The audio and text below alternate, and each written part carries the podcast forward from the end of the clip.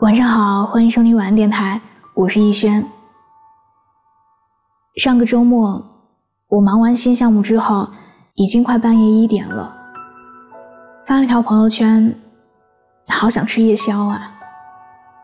发完之后就去洗澡了，回来之后发现那条朋友圈底下有几十个赞，却只有一条评论说：“最近有家新开的小龙虾不错。”我接你一起去吃呀。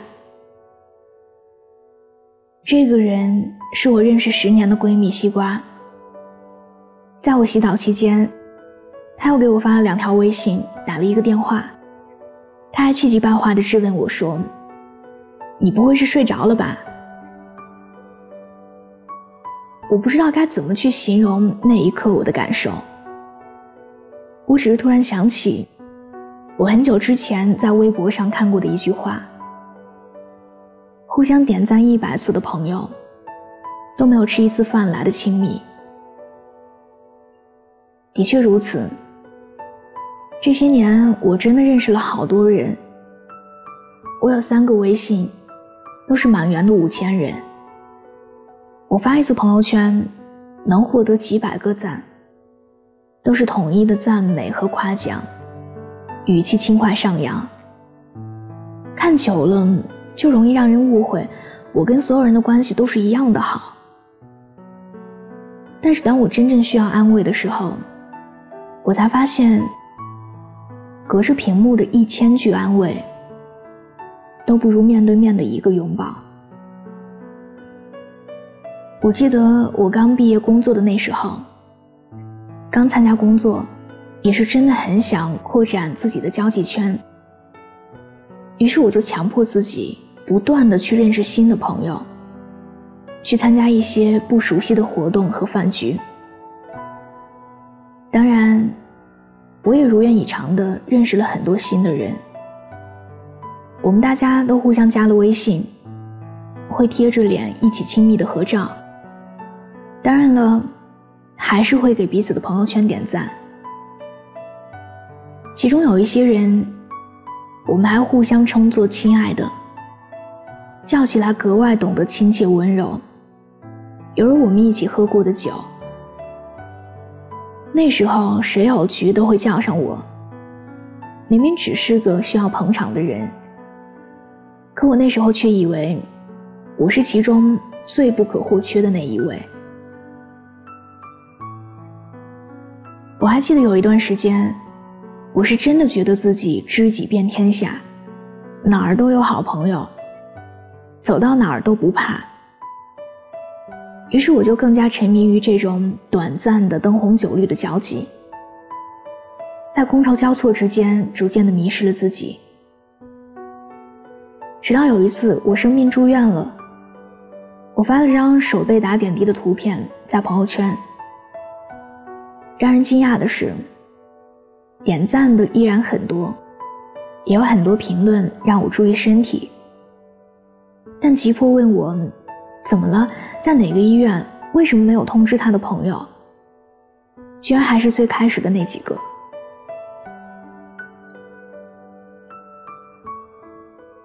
从那之后，我便很少去参加那种没有意义的酒局。比起一堆人坐在一起自我介绍会暗自攀比，其实我更愿意和几个好朋友坐在大排档喝酒撸串用彼此的糗事下酒，大口喝酒，大口吃肉。有时候我会觉得，交朋友很像是买口红，总有那么一段时间。你特别沉迷于收集口红的数量，不同类型、不同牌子、不同形状的，你都想要有一支。可是当你有了几十支口红可以摆满桌子的时候，你会发现，其实你真正用的还是那几支吧。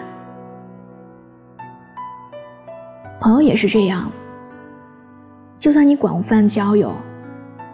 可是最后可以推心置腹的，永远都是那么几个人。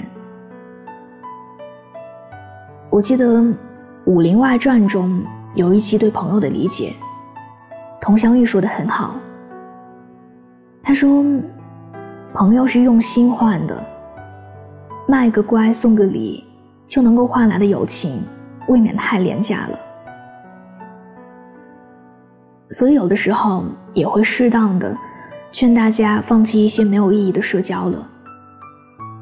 你费尽心思、用尽全力换来的，并不是有把握的友谊。”就好像是满手的沙子而已，耗费了自己的时间和精力，到头来依然是握不住，只能够任凭时间将它们慢慢的流逝掉。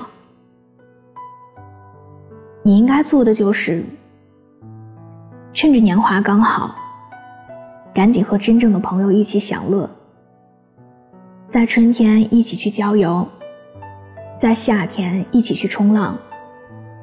在秋天一起煮火锅，在冬天一起打雪仗。你们要一起吃好多好多顿饭，吃到白发苍苍的时候，也还是要一起挽着手做漂亮的姐妹花。所以，别顾着点赞了，我们不如约着见面吃饭吧，好吗？晚安，好梦。左顾右盼不自然的暗自喜欢，偷偷搭讪总没完的坐立难安，试探说晚安多空泛又心酸，低头呢喃，对你的偏爱太过于明目张胆，在原地打转的小丑伤心不断。空空留遗憾，多难堪又为难。释然慵懒尽欢，时间风干后，你我再无关。没答案怎么办？看不惯自我欺瞒，纵容着喜欢的、讨厌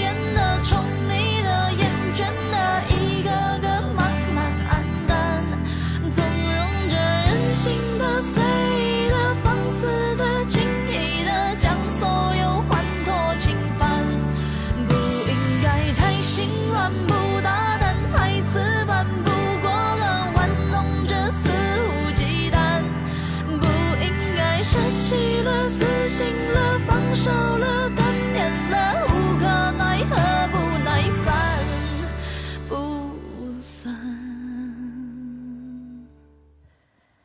灯火阑珊，我的心借了你的光，是明是暗，笑自己情绪太泛滥，心只影单，自嘲成习惯，多迷。